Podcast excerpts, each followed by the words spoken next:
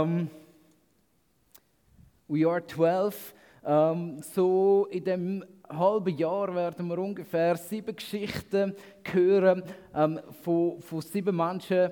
Ja, wahrscheinlich, nein, wir hören Geschichte, äh, zwei Geschichten vom gleichen Jünger. Aber es ist so von Menschen, die nicht mit Jesus unterwegs sind oder die sich darauf eingeladen haben, mit Jesus unterwegs zu sein. Ähm, am heutigen Abend ähm, hören wir Geschichte von jemandem, wo ich jetzt mal behaupte, jeder hat irgendwo entfernt schon mal etwas von ihm gehört und vielleicht sogar von ihm gelesen.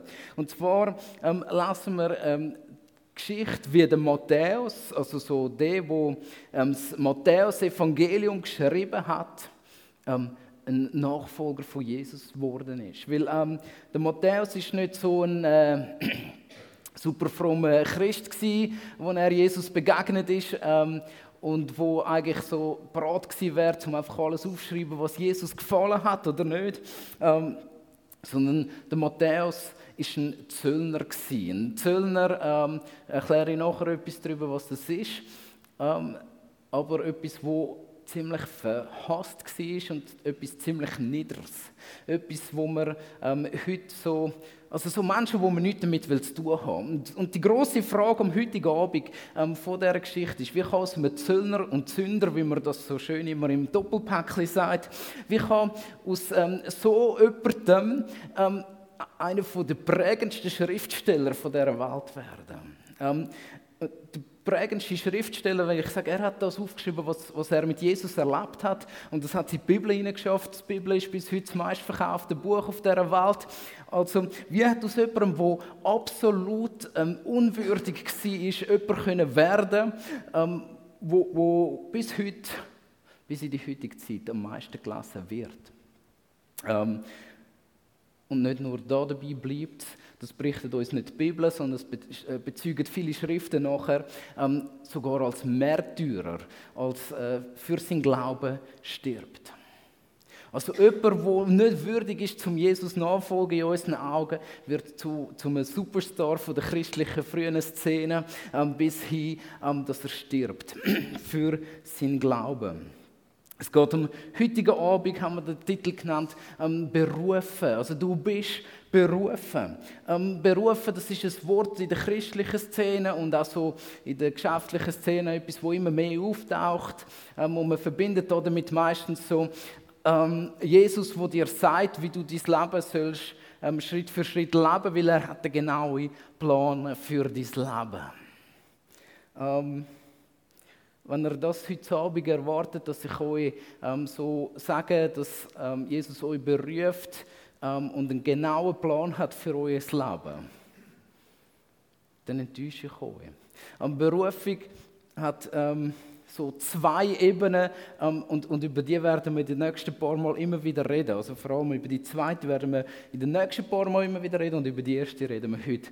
Ähm, Berufung, wenn Jesus uns ruft, ähm, dann gibt es immer zwei Wege, wo wir gehen müssen. Der erste Weg ist ein innerlicher Weg. Der dauert ungefähr eine halbe Sekunde und über diesen Weg reden wir heute Abend.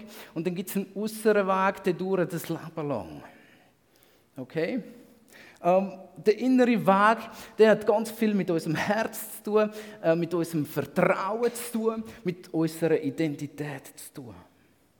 Wer sind wir? Was wollen wir? Wohin gehen wir? Ähm, der zweite Weg ist der äußerliche Weg. Ähm, der hat ganz viel mit unseren Füßen zu tun, mit unseren Händen zu tun, mit unserem Mut zu tun. Wohin gehen wir? Was tun wir und über was reden wir? Und ich merke, ich habe da ein bisschen übertrieben, der innere Weg ist genauso wie der äußere Weg ein Weg, wo unser ganzes Leben dauert. Aber es hat mit einer viel tieferen Entscheidung zu tun, die wirklich nicht lange dauert. Also auch in unserer Story, die wir heute lesen werden, ähm, dauert der Moment nicht lang. Ich möchte euch die Geschichte vorlesen. Wir lesen sie in Matthäus 9, Vers 9 bis 11. Ähm, also da, das ist einfach zu merken, wenn es die Heim nochmal nachlesen Matthäus 9, Vers 9 ähm, bis Stimmt nicht, bis 4, 13. 13. Also gut. Und als Jesus von dort weiterging, also er war irgendjemand, sah er einen Menschen mit Namen Matthäus in seinem Zollhaus sitzen. Und er spricht zu ihm, folge mir nach. Und er? Er stand auf und folgte ihm nach. Also, wie gesagt, halbe Sekunde. Und es geschah, als er in dem Hause zu Tisch lag, und siehe, da kamen viele Zöllner und Sünder und lagen zu Tisch mit Jesus und seinen Jüngern. Und als die Pharisäer, so die ultrareligiösen und gesetzlichen von der Zeit, es sahen, sprachen sie zu seinen Jüngern, warum ist euer Lehrer mit den Zöllnern und Sündern? Als aber er, Jesus, es hörte, sprach er, nicht die Starken brauchen einen Arzt, sondern die Kranken. Geht aber hin und lernt, was das ist. Ich will Barmherzigkeit und nicht Schlachtopfer.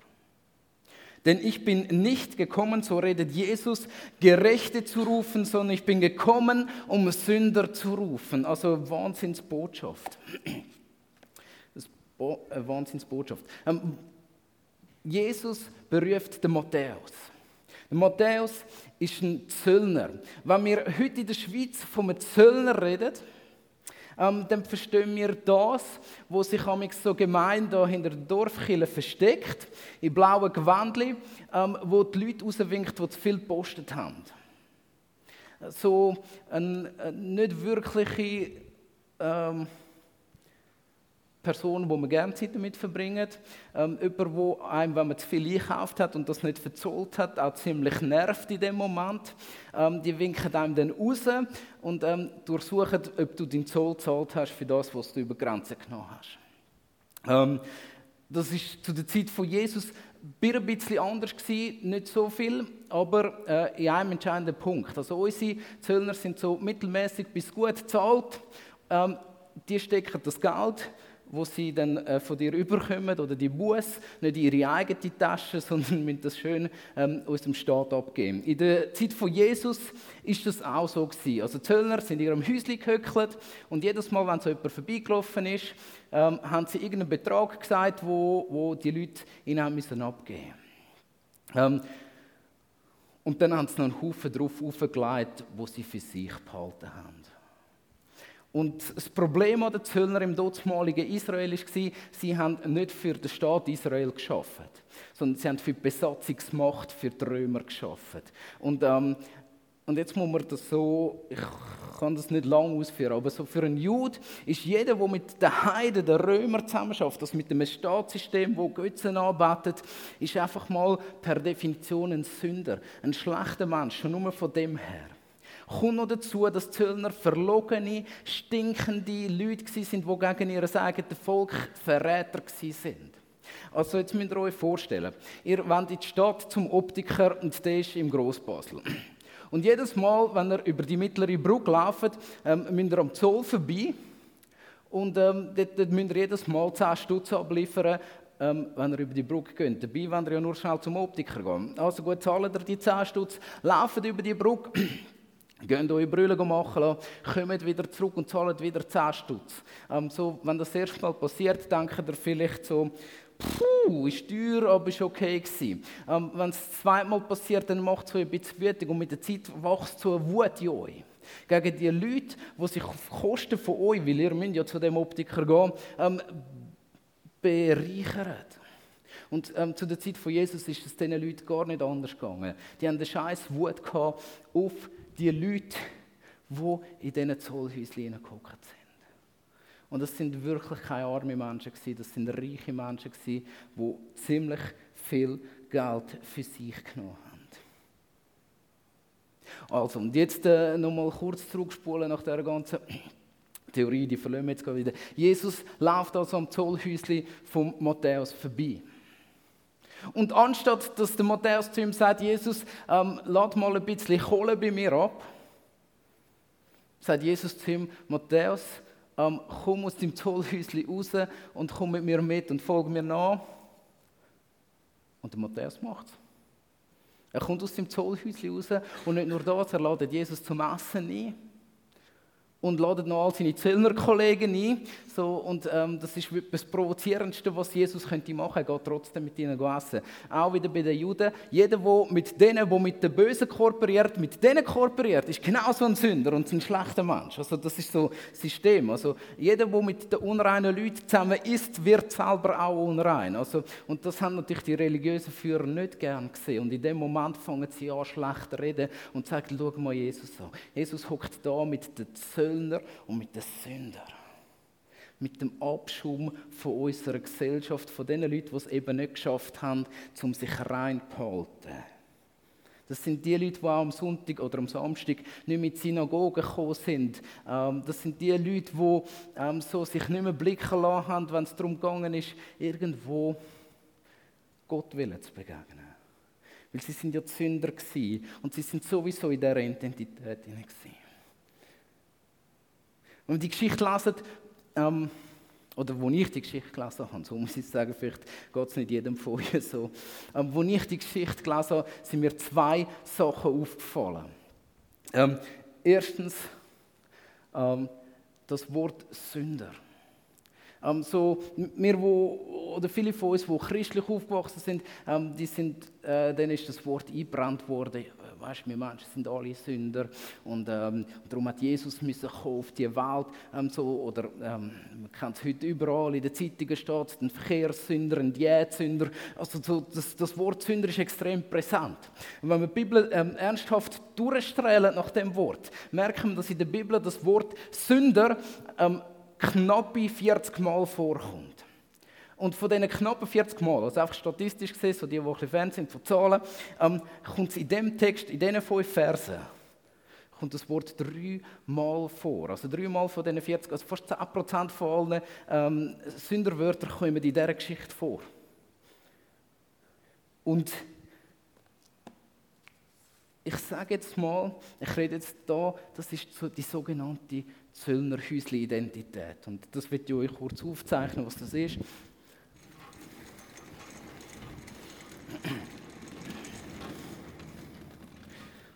Also, ähm, mache das bisschen an. Ähm, das ist äh, die sogenannte Zöllnerhäusli-Identität. Ähm, das hat ganz viel mit dem Wort Sünder zu tun. Ähm, Zöllnerhäusli-Identität, also es sieht aus wie ein WC-Häusli, aber ein Zöllnerhäusli, okay? Ich muss mir glauben, ich bin nicht der beste Zeichner, das weiß ich auch. Ähm, Zöllnerhäusli-Identität sagt dir, was andere über dich sagen, stimmt. Also ein Zöllner ist dauernd von seinen Volksgenossen, von seinen Brüdern und Schwestern im größeren Sinn. Also ich meine, die Juden sind ja nicht das Volk wie die Schweizer, die einfach so ein bisschen, ähm, durch ein paar Unterschriften und Verträge zu einem Volk geworden sind, sondern die Juden sind eigentlich eine große Family gewesen. Und jetzt müsst ihr euch vorstellen, in dieser Family ähm, kommen dauernd Leute und sagen, du bist so ein Sündermann, du bist so eine falsche Schlange, du bist so ein ekliger Abschaum von unserer Gesellschaft. Ich meine, du bist nicht einmal wert, dass ich mit dir zusammen gehe, zum Mittag essen. Und ähm, so der Matthäus, kann ich mir vorstellen, hockt in seinem Häuschen inne und ähm, jedes Mal, wenn er wieder zu viel Geld oder überhaupt Geld verlangt, hört er wieder von jedem, der vorbeiläuft, ähm, du bist doch ein sogenanntes ähm, Astloch. Ähm, und er hört wüste Begriffe, könnte ich mir vorstellen. Er hört das, du bist ein Sünder. In dieser Geschichte zweimal die Pharisäer, wie kann Jesus mit dem Zöllner und Sünder zusammenhocken? Ähm, da sind aber ganz viele Zöllner und Sünder zusammengekommen, heisst in dem Haus von Matthäus. Und also in dem Zollhaus da passiert etwas mit dem Matthäus. Er hockt in seinem Häuschen inne und ähm, fängt das an glauben über sich. Er fängt an zu glauben, ähm, nämlich, dass er ein Sünder ist. Er fängt an zu glauben, was seine Volksgenossen sagen, dass du sowieso keinen Zugang mehr hast zu Gott. Es ist sowieso vorbei für dich.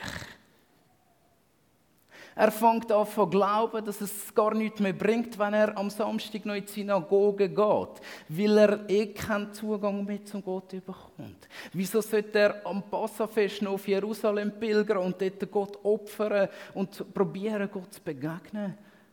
Er ist ja eh ein Sünder. Und schaut, ich kann das so jetzt äh, für den Matthäus sagen, aber ich weiß nicht, wie es euch geht. Ich glaube, jeder von uns kennt die Mentalität, dass man sich anfängt einrichten und anfängt entspannen da drin und sagt, mit Jesus leben, das war mal ein schönes Ziel. Gewesen. So wie der Matthäus ist als Judenbub aufgewachsen und hat wahrscheinlich all die Lehren vom Gesetz von Mose auch gehört. Er ist nicht als Zöllner auf die Welt gekommen und ist, äh, sobald er reden hat in sein Stübchen hineingekocht und ist Zöllner gewesen. Sondern er ist vielleicht aufgewachsen damit, dass da ein Gott ist, wo sich sehnt nach den Menschen. Und vielleicht bist du auch aufgewachsen mit dem Gedanken, dass da ein Gott ist, der mit dir unterwegs sein will. Aber Plötzlich fangen da Fehler in deinem Leben hineinbrechen. Die Leute sagen dir in der Kille oder außerhalb der Kille, in deinem Freundeskreis, ähm, ein weiteres Mal, dass dein Lebensstil nicht ganz angemessen ist dem, was Jesus eigentlich würde wählen. Und du fängst an zu glauben, dass, ich, dass du vielleicht ein Sünder bist. Und äh, ich will nicht sagen, dass das nicht stimmt, okay? Ähm, weil das sind wir alle, okay? Aber Du fängst an zu glauben, dass deine Sünden, wo du drin hockst und deine Sachen, wo du tust, die gehören halt zu mir.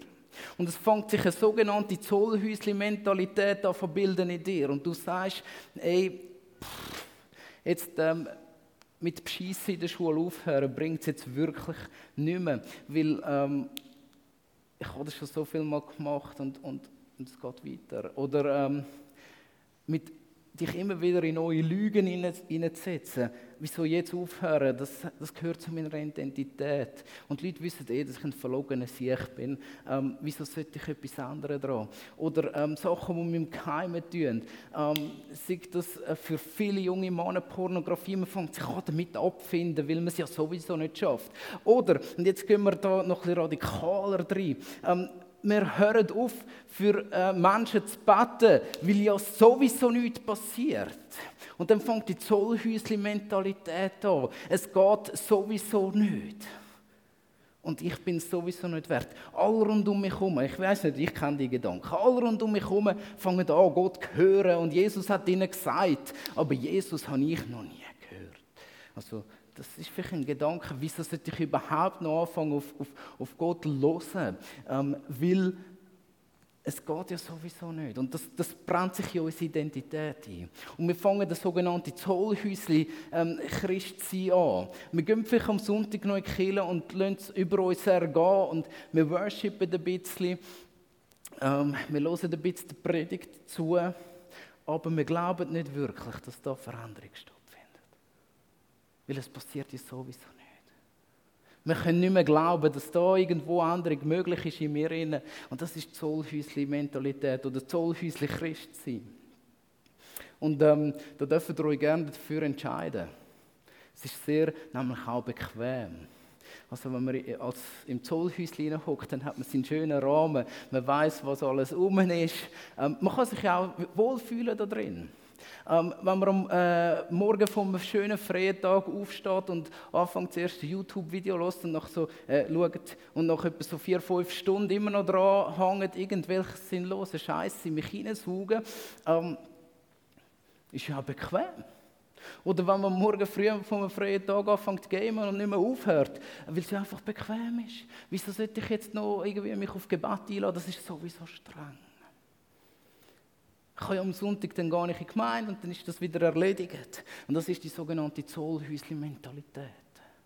Und die hat der Matthäus vielleicht gehabt, ähm, dass er angefangen hat glauben, mehr was andere über ihn gesagt hat und dass es bequem geworden ist, das zu glauben. Ich glaube, für einen Zöllner ist es irgendwann angenehm gewesen, zu wissen, dass mich eh alle blöd finden. Weil dann hat man ja gerade noch mehr Geld können verlangen, um denen Doppeln noch eins auszuwischen. Versteht ihr? Und das ist mit unserem Christsein Gott manchmal genau gleich. Dass wir uns einfach wohlfühlen. Und wenn dann jemand kommt und will, äh, dass wir ein bisschen radikaler Jesus nachfolgen, sagen wir, hey, schau, ich habe es genug probiert, danke, kannst wieder gehen. Ich fühle mich wohl in dem Zollhäuschen. Ähm, Zollhäusli-Mentalität, okay? Ähm, und das ist so das Erste, was, was mir auffällt an dem Text. Ähm, und, und, und ich ertappe mich dabei, dass ich, dass ich gerne in dem Häuschen hineingehockt bin, lange Zeit von meinem Leben, und dass ich mich nicht auf Veränderung eingeladen habe. Und jetzt kommt ähm, Und ihr merkt, es ist jetzt nicht ganz etwas Neues, was ich sage. Ähm, wir haben eine zweite Seite, ähm, das ist der große Kreis vom Reich Gottes. Haben wir letztes Mal schon gehört davon. Und ähm, da verändert sich nicht viel. Das Reich Gottes ist der Ort, wo Jesus ist.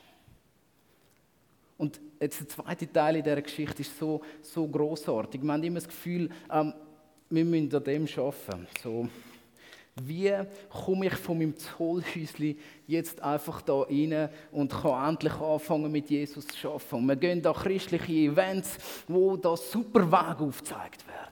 Ähm, du musst nur mehr beten und dann klappt es schon. Oder ähm, ähm, fang an, den Menschen einfach deine Hände auflegen und sie werden gesund und heil und dann bist du plötzlich da innen. Ähm, und wir versuchen krampfhaft etwas zu machen, dass wir in den grossen Bereich von Gottes Wirken und von Gegenwart von Jesus hineinkommen.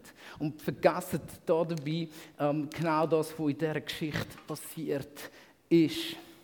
Und ähm, ich finde das echt cool. Also wirklich, das ist jetzt nicht so, dass ich sage, ähm, ich muss das jetzt ein bisschen spielen. Ich habe das wieder neu entdeckt. Ähm, dass in dieser Geschichte das Umgekehrte passiert. Jesus läuft zum Zollhäusli her. Es ist Jesus, wo an Matthäus in seinem Zollhäusli vorbeiläuft und anhaltet. Der Matthäus sieht, das ist so cool. Also der, der Anfang von dem Text, ähm, man überliest das so schnell. Ähm, jetzt muss ich ihn nur wieder finden, dass ich ihn nicht wieder überlasse.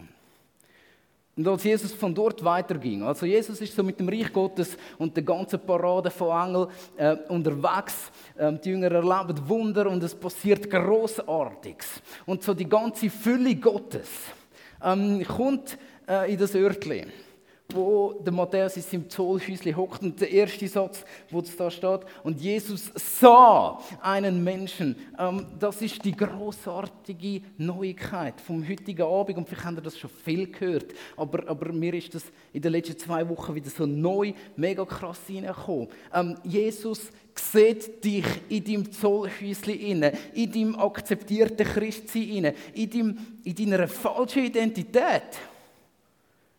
Jesus sieht dich. Jesus sieht den Matthäus und, und er schaut ihn an und sagt, du Matthäus, folg mir nach. Komm doch mit mir mit. Und nicht, ähm, ich gebe dir eine Adresse und, und erkläre dir schnell, wie das geht, dass du da reinkommst, sondern das ganze Reich von Gott. Ähm, nimm das ganze Zollhäuschen ein und, und ähm, und ladet den Matthäus ein, radikal seine Identität zurückzulassen. Und Jesus sagt zu Matthäus, folg mir nach. Der Matthäus kommt aus seinem Häuschen raus und geht mit Jesus mit und kommt in das hin. Und Jesus sagt, schau, ich will dir etwas Neues zeigen.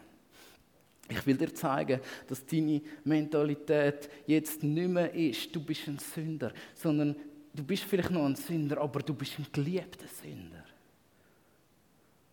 Barmherzigkeit ist der Weg, wo ich gehe mit dir. Ähm, nicht Gerechtigkeit.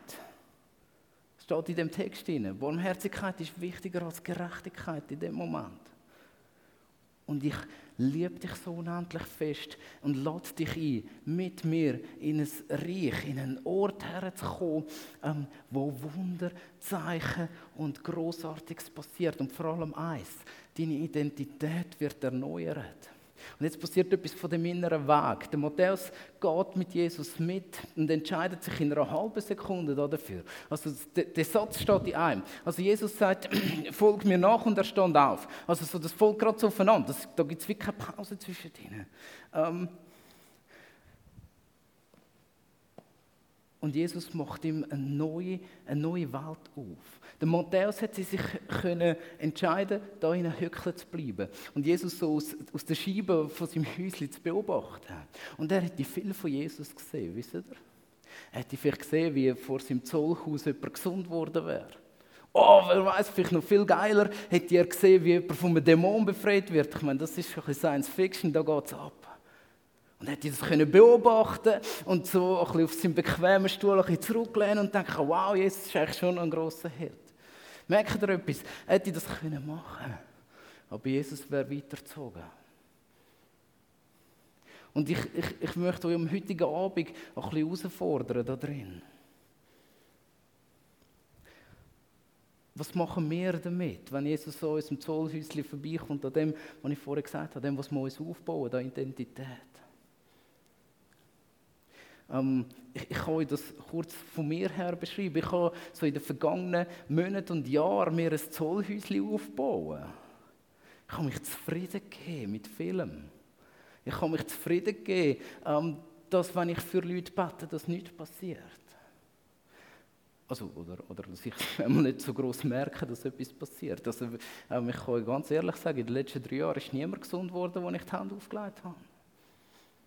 Ich habe mir ein Zollhäuschen aufbauen. Ähm, ich habe in den letzten drei Jahren, jetzt muss ich das gerade überlegen, ob das stimmt, ich glaube, niemand gesehen, der ernsthaft sein Leben Jesus gegeben hat, aufgrund von meinem Zeugnis. Und ich habe aufgehört zu glauben, dass das möglich ist. Ich kann anfangen lügen über mein eigenes Leben glauben und ich habe mich klein gehalten. Und dann habe ich, äh, ein, also wir haben ein, Kind bekommen, also meine Frau hat es bekommen und, ähm, und, und, und ich habe mich mitgefreut.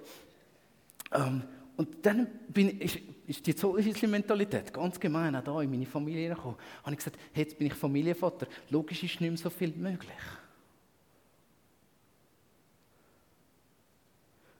Und wisst ihr, sogar äh, meinem Baby habe ich die Hand aufgelegt, was krank war und es ist nicht gesund geworden. Und ähm, das hat mir dann so den Rest gegeben. Also so zwischen Weihnachten und Neujahr habe ich, habe ich eine tiefe Glaubenskrise bekommen. Weil ich angefangen glauben habe, dass das für viele andere existiert, aber nicht für mich. Und ich kann euch sagen, in den letzten ähm, sechs Wochen, ähm, habe ich das ganz neu erleben, was es heißt, wenn Jesus in dein Leben kommt und sagt, hey Roli, folg mir nach. Und ich bin wirklich, also ich bin noch nie so dick im Zollhäuschen geguckt in den letzten Jahren, wie, wie, wie, in dem Moment, wo das passiert ist, wo Jesus wieder gekommen ist. Und ich hätte eigentlich richtig Bock gehabt, um zu sagen, nein, ich fühle mich wohl.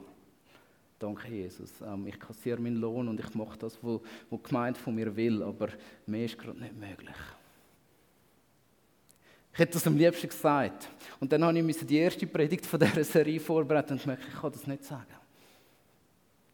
Und ich habe Jesus gesagt, okay, ich folge dir nach und ich will sehen, wie in dem nächsten halben Jahr Wunder und Zeichen passieren. Und ich höre nicht auf zu glauben, dass das Reich Gottes in mein Leben hineinbrechen kann. Und vor zwei Wochen habe ich gesagt, ähm, wir sollen wieder mit Ehrgeiz etwas dran sind. Ich habe mir an dem Abend vorgenommen, ähm, ich gesagt habe, ich kann ja nicht selber äh, mich ausschliessen von, von, von, dem, was wir jetzt machen in dem halben Jahr. Ich habe gesagt, ich will mit Ehrgeiz wieder Jesus kennenlernen. Ich will mit Ehrgeiz wieder wissen, wie er wirkt.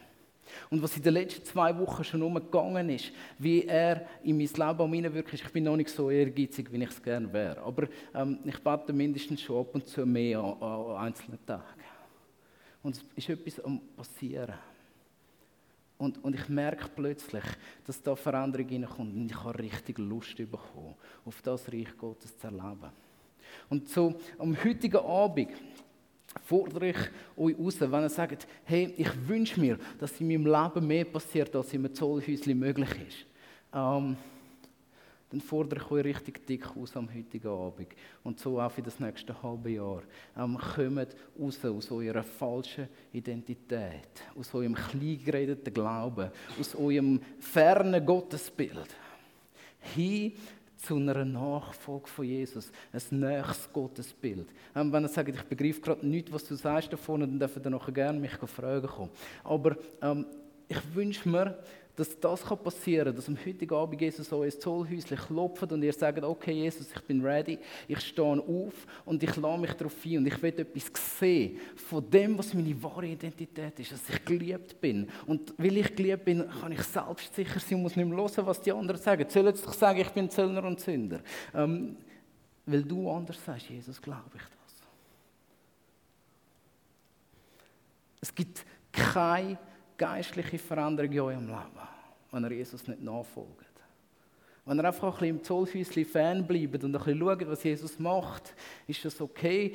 Ähm, dann hockt ihr vermutlich in zehn Jahren, vielleicht dann am Morgen im Gottesdienst und ihr merkt, dass es anstrengend wird, am Morgen aufzustehen, überhaupt für den Gottesdienst. Und ihr entscheidet euch vielleicht in zehn Jahren zu merken, hey, Gottesdienst so für ein bisschen Frömmigkeit, das lange doch auch zweimal im Monat, da muss ich nicht jeden Sonntag aufstehen. Ähm, und euer Glaube wird kleiner unser Vertrauen auf Jesus, dass irgendetwas kann passieren und dass er eingreift, wird kleiner. Und, und ich lade euch jetzt herzlich ein, ähm, nicht in dem Zollhäuschen sitzen bleiben.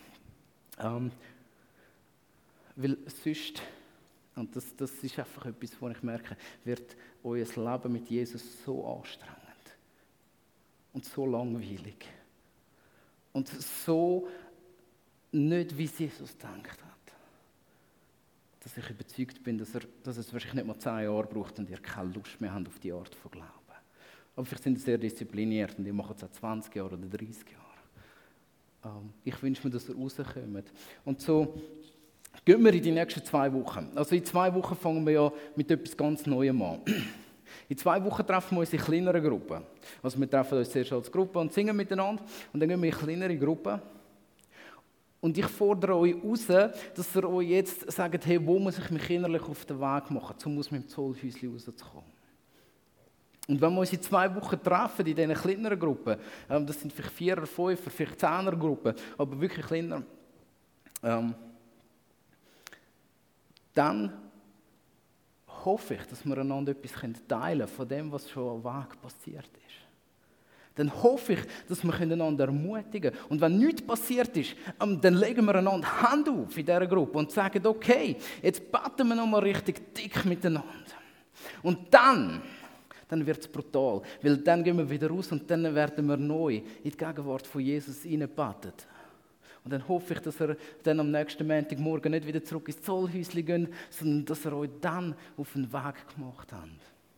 Und die Gruppen sind wirklich dafür da, dass wir sagen können, hey, wir fördern einander, wir sind nicht allein mit Jesus unterwegs, sondern wir wollen miteinander unterwegs und ich wünsche mir, dass so in den nächsten paar Wochen und Monaten eine radikale Bewegung, und, und, und ich muss das jetzt nochmal sagen, es ist mir egal, ob die radikale Bewegung von drei Leuten passiert oder von 100 Leuten, das ist nicht zentral. Aber wenn wir im nächsten halben Jahr sind, wie nur drei Leute aus ihrem Zollhäuschen rauskommen, und ich will unbedingt einer von diesen Personen sein, ich wünsche mir, dass jeder von euch einer von diesen Personen wird sein. Ähm, aber was, was passiert, wenn drei Leute da reinkommen und von dem anfangen erzählen. Und ich glaube mir, ich, ich, ich habe angefangen, so mit Jesus zusammen so die ersten Schritte in das hinein neu zu machen. Und, und ich feiere es. Es ist wirklich etwas Schönes. Ich freue mich schon auf, auf die zwei Wochen, wo wir einander mehr davon erzählen was wir erlebt haben. Und stellt euch vor, es macht es 10 oder stellt euch vor, es macht es 20. Und was das für einen Impact hat auf unser Leben, auf unser Dorf und auf unsere Gemeinde. Und ich hoffe, ähm, dass das befruchtend sein auf ganz viele Weisen. Und dass wir ganz viel dürfen sehen von dem Jesus, der heute noch lebt. Ich will beten. Jesus, ich danke dir, dass du immer wieder in unser Zollhäuschen kommst, wo wir uns einsperren drin, weil es einfach so bequem ist. Jesus, ich wünsche mir, dass wir dürfen neue Schritte im Glauben wagen dass wir uns neu einladen was es heisst, wenn du kommst und uns rufst. Und dass wir die Veränderung erleben und sehen in unserem Leben, in unserem Dorf und in unserer Gemeinde. Jesus, ich bitte dich, ähm, dass du gerade jetzt in dem Moment an die Türen anklopfst von, von jedem Zollhäuschen, das es da gibt, mit falscher Identität. Und jetzt, ich bitte dich, dass du so fest klopfst, dass das Zollhäuschen zusammengeht. Und dass wir dürfen in dein Reich und in deine Identität hineinkommen. Jesus, ich habe so Freude, dass du als Gott auf die Erde gekommen bist und den Weg zu uns gemacht hast. Schenk, dass wir dürfen einfach erkennen, was es heißt, mit dir ähm, wieder aufgehoben zu werden in deine Göttlichkeit und einfach etwas sehen von dem. Jesus schenkt, dass wir an dem Abend dürfen uns herausfordern lassen, so die innere Entscheidung, die vielleicht eine halbe Sekunde braucht und vielleicht, vielleicht braucht sie ja zwei Stunden oder vielleicht braucht sie zwei Jahre, ich weiß es nicht, Jesus. Aber dass die Entscheidung passieren an ganz vielen Orten. Und Jesus, jetzt, jetzt bitte ich dich auch für das nächste halbe Jahr, dass wir sehen wie Zeichen und Wunder unter uns passieren. Danke, dass du mit uns bist. Amen.